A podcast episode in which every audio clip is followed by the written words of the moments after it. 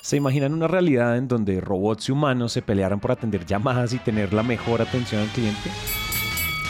Como si se tratara de un ring de call center entre dos bandos.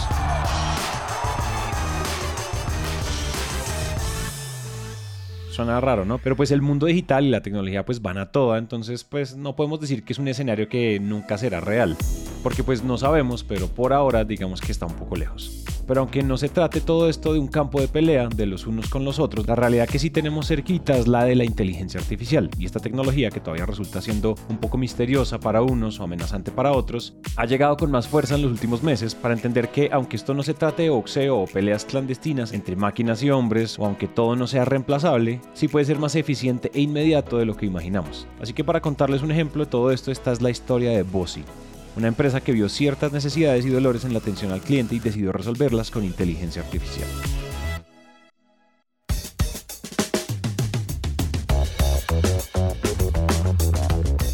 Hola a todos y bienvenidos a Innovación Bancolombia, un podcast de Bancolombia en coproducción con Emprendete, en el que nuestra misión es aterrizar la innovación y la sostenibilidad para llevarla al ADN de todos a través de historias de líderes que hayan vivido y respirado estos temas. Por eso, cada 15 días les traemos un nuevo invitado para que nos deje lecciones y aprendizajes que podamos aplicar en diferentes contextos. Si eres empresario, emprendedor o curioso de la innovación, compártele este podcast a alguien que sepas que le va a encantar.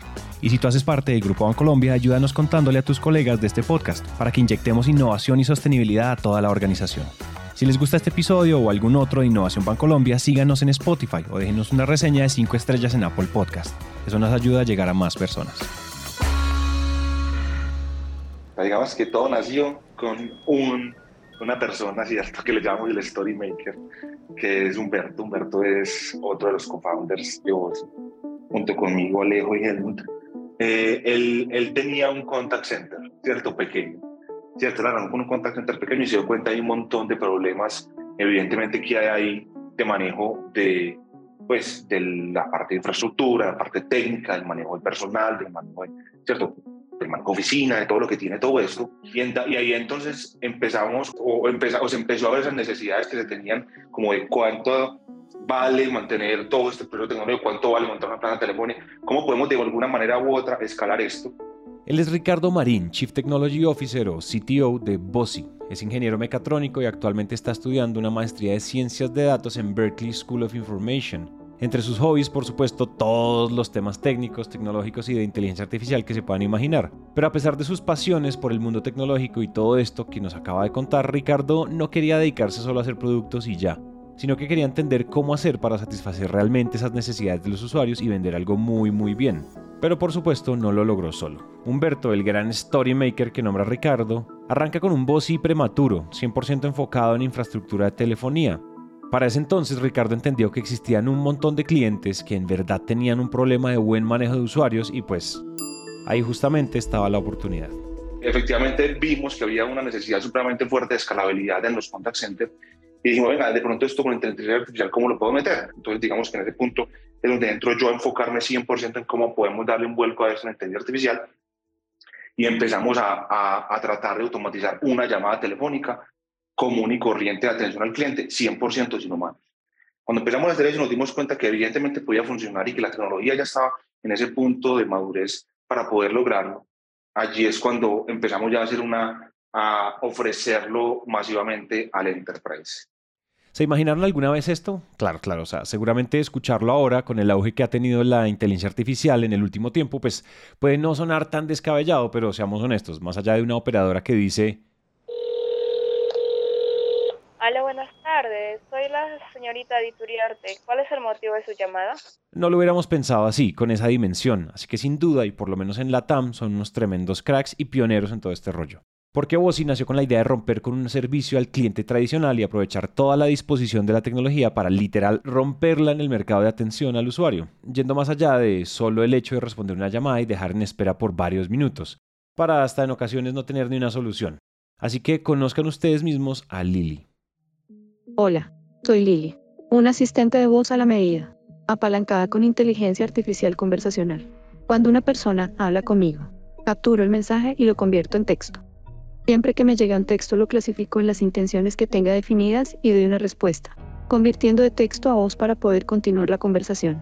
Es muy importante decirles que aprendo de manera supervisada por un grupo de lingüistas que me indican qué y cómo aprender.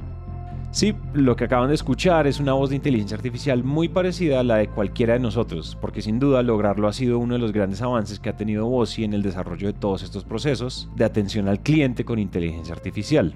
Pero esto, por supuesto, no fue siempre así. Como Ricardo nos contó durante la entrevista, empezó siendo una oportunidad para automatizar diferentes contact centers de empresas pequeñas desde el 2016 y cuatro años después, en el 2020 con la pandemia, este servicio, pues ya se imaginarán ustedes lo que empezó a significar en el mercado. Entonces allí es donde nació, pues digamos, como en ese, en ese inicio de pandemia un poquitico antes, que nosotros empezamos a ver que efectivamente sí, acá hay un problema de escalabilidad fuerte, acá hay un tema donde las compañías nos estamos dando cuenta que no son capaces de resolver un requerimiento de un usuario en un primer contacto, la gente tiene que llamar dos y tres veces para hacer un cambio de un ticket diario, y por el otro lado hay un montón de compañías y empresas que están invirtiendo un montón de plata en poder mejorar el servicio al cliente. Lo único que ofrece un contact center es meter más gente.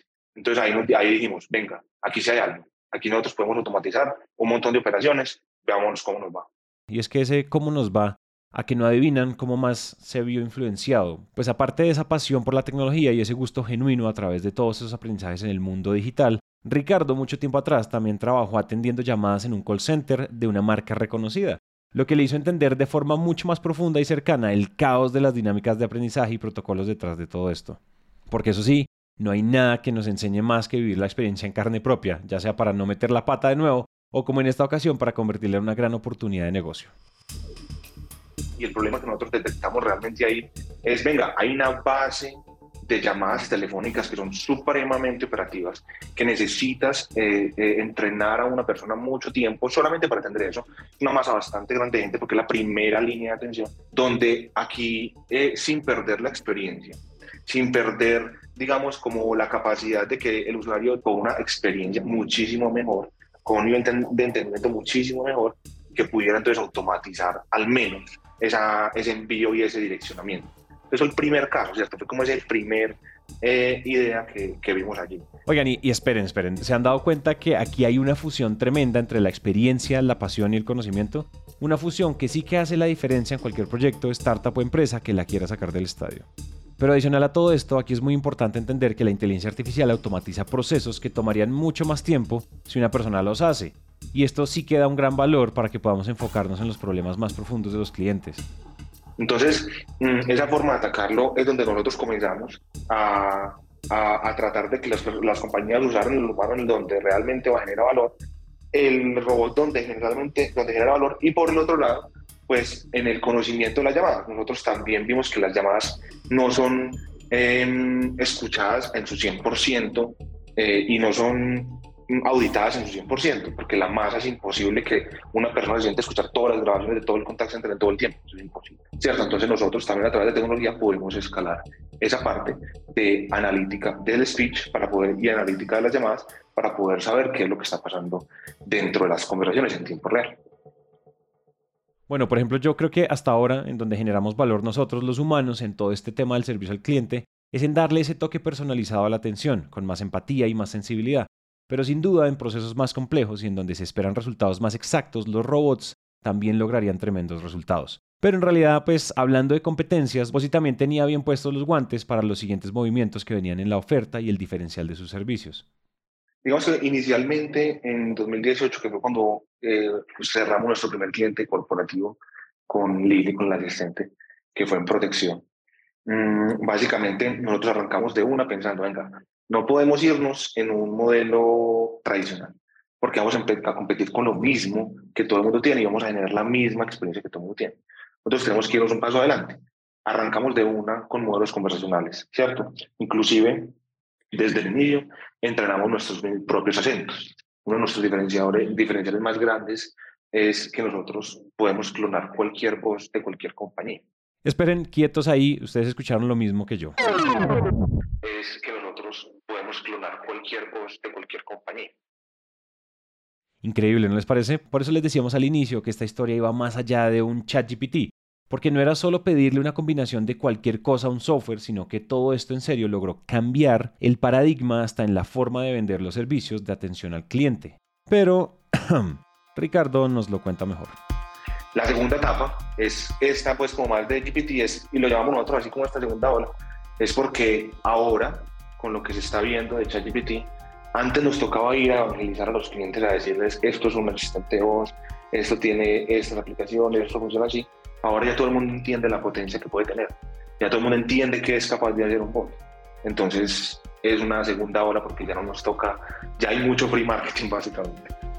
Y es que no hay nada mejor que hacernos la vida más fácil en esos procesos en los que pensamos que todo será lo opuesto. Por ejemplo, en escenarios cotidianos como pedir una cita, esperar cualquier tipo de petición, queja o reclamo, porque no nos digamos mentiras, a todos o a la gran mayoría nos gustan más las respuestas rápidas y las soluciones inmediatas. Lo que nosotros hemos tratado de, de hacer entender al cliente en mucho sentido es que sí, eh, la forma, como digamos, anticliente o tradicional, pues... Mm, se basa mucho básicamente pues en el humano y en la capacidad que tiene el humano y digamos en, en tratar de hacerlo a la berraca, ¿cierto? Nosotros tratamos es de enfocarnos en el usuario final y en cuál va a ser la mejor experiencia y sobre todo en la siguiente métrica. Nosotros tenemos, o sea, la métrica que nos mueve a nosotros es básicamente eh, resolución en primer contacto. Justo lo que les decíamos hace un momento y de hecho, como lo dice Ricardo, y es cuando tú llamas, que te solucionan cuando llamas. Si tú te contactas por texto, te solucionan ahí. No te dan un ticket y llámanos dentro de cuatro días. Total, pues no hay nada más cansón que turnos infinitos o esperas eternas para al final escuchar. Para esta solicitud usted debe esperar un lapso de X cantidad de horas. Nah. Todo lo que nos haga perder tiempo en el día es muy agotador y pues por supuesto el recibimiento de un servicio inmediato y eficaz para la atención al cliente fue muy natural y orgánico, aunque se tratara de inteligencia artificial y claro, pues marcaba la diferencia en la experiencia del usuario. También hacemos un análisis de métrica de negocio. Entonces, por ejemplo, en temas de agendamiento de citas, ahorramos un 40% en inasistencias. Es decir, tienes un, citas agendadas toda la semana y pones a nuestro asistente a revisar todas las citas con toda seguridad que, comparado que no lo tuvieras o que si lo tuvieras, te ahorramos un 40% en personas que dijeron que no van a ir y la, la, gente. En cobranza, aumentamos un 60% la recuperación de la cartera. En calificación de leads, 40% más en efectividad en barriendo bases de datos pues, solamente para calificarlos. Por ejemplo, en seguros hacemos llamadas en donde, bueno, efectivamente eh, la persona está interesada en, una gente, en un seguro de auto, entonces a ver cuál es el modelo, el carro, pues que, ya calificamos ese lead si es, si es aceptado o no, eso ahorra un montón. Y acá seguramente podríamos preguntarnos cómo es que una máquina o un robot le genera confianza al usuario en todos esos procesos que nombró Ricardo. Porque para muchos, sin duda, todo esto de la inteligencia artificial sigue siendo no solo misterioso, sino poco confiable por el miedo tal vez de que ganen los robots esa pelea contra los humanos.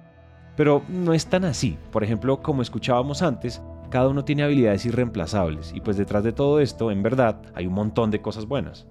Sinceramente, para mí, la inteligencia artificial, por decirlo así, es una herramienta, ¿cierto? Nosotros lo que vimos en nuestro caso fue una necesidad de negocio, fue una necesidad de cliente, fue una necesidad de donde vimos que muchas personas estaban sufriendo de algo que nosotros sabíamos cómo resolver.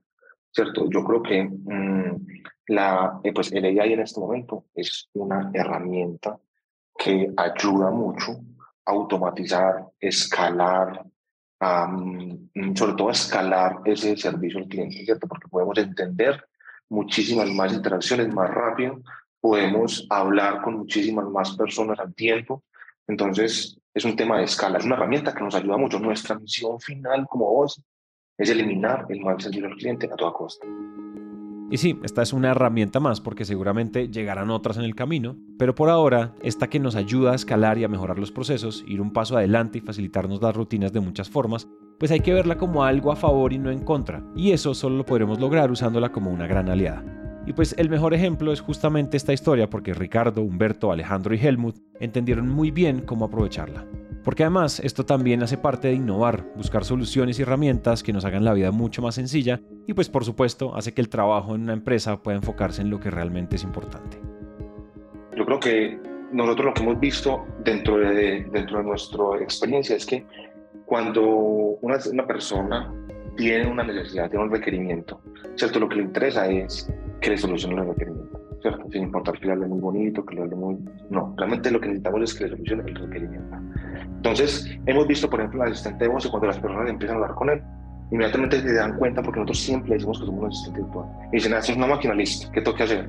Ah, sí, no, eh, por favor, voy a ir mañana, no, cambio la para tal día, listo, chao. Perfecto. Entonces las personas entienden que están en una transacción con un asistente virtual y tienden a ser súper directas y súper claras con lo que están diciendo para poder solucionar sus requerimientos. O sea, es decir, nace del hecho de que uno tiene un requerimiento. Una necesidad resuelta con tiempos claros y servicios específicos, porque Bossi entendió que no se trataba de lanzar un audio porque sí o de lanzar una voz bonita porque sí. Se trataba de hacer algo mucho más estructurado para eliminar un gran dolor, el mal servicio al cliente. El objetivo final del cliente, tenga un buen servicio. Entonces, eso es primero, pues que, que tenga ese objetivo. Pero nosotros hemos llegado al punto que inclusive hemos visto cosas que me dicen, uy, si utilizamos esto, nos cambia a nosotros mismos por dentro, cómo trabajamos y cómo atendemos al cliente, por ejemplo. Que digamos, en el sentido, la innovación puede ser por los dos lados. O sea, lo importante es que haga avanzar. O sea, puede ser pequeña, como utilizar una herramienta distinta eh, internamente que nos ayude a mejorar un proceso, ¿cierto? Que nos ayude a hacer un onboarding muchísimo más rápido. O puede, ser o puede ser también como, venga, creemos desde cero una, un, un cambio dentro de nuestra plataforma que haga que los clientes hagan servicios totalmente distintos. También puede ser. Lo importante al final es generar un valor, ¿cierto? Eso es lo que así es como lo vemos nosotros.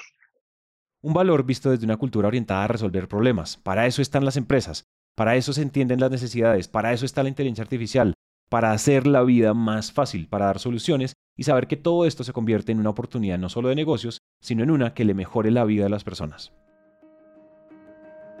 Aunque haya ciertas variables que causen temor respecto al uso de estas nuevas tecnologías, debemos ser conscientes para qué las usamos. O recuerden nada más cuando se creó Facebook o Instagram. Aunque fueron pensadas como redes sociales de ocio y reencuentro, unos empezaron a usarlas para fines fraudulentos y otros como una oportunidad de negocio con sus marcas o productos. Entonces, si lo pensamos bien, no es la llegada de las nuevas tecnologías o el reemplazo de robots a humanos. De hecho, no se trata de quién gana esta pelea, es el uso inteligente que le damos a estas nuevas herramientas y cómo las convertimos en una oportunidad para el mundo lo más importante que yo he aprendido han. O sea, yo creo que una de las cosas más importantes es que uno tiene que aprender a no resolver problemas o a no optimizar problemas que desde el principio no deberían de existir. Hay que, hay que, hay que pensar de atrás para adelante. ¿Qué es lo que tienen que decir? Y, yo, y, si yo ya, si yo no tengo nada, ¿cómo le soluciono el problema? Porque muchas veces lo que pasa es que también uno cuando va creciendo como compañía, uno va dejando muchas cosas atrás que fueron eh, eh, que fueron atajos, o sea, a nivel técnico, de deuda técnica, a nivel de procesos, procesos manuales, que al final mm, eso tiene una factura muy grande, ¿cierto? Entonces va dejando procesos que uno cree que tiene que optimizar y va desgastándose y desgastándose en optimizar problemas y en solucionar cosas que al final no deberían de existir. Así que la próxima vez que quieran apostarle a algo que sea hacer la diferencia, como lo ha hecho Bossi con la inteligencia artificial, porque ya sabemos que esto no es un versus entre humanos y robots. El dolor que resolvemos y cómo lo hacemos es el reflejo de la empresa que creamos y las oportunidades del mercado que aprovechamos. Este episodio fue escrito y producido por Natalia Dárraga, editado por Nieves Orgitano y musicalizado por Juan Diego Bernal. La curaduría de contenido fue hecha por el equipo de Content Marketing de Colombia y narrado por mí, Santiago Cortés. No olviden escribirnos al más 57 317 316 9196 y leer nuestro blog de Capital Inteligente en www.bancolombia.com empresas capital al medio inteligente. Este podcast es una coproducción entre Bancolombia y Naranja Media.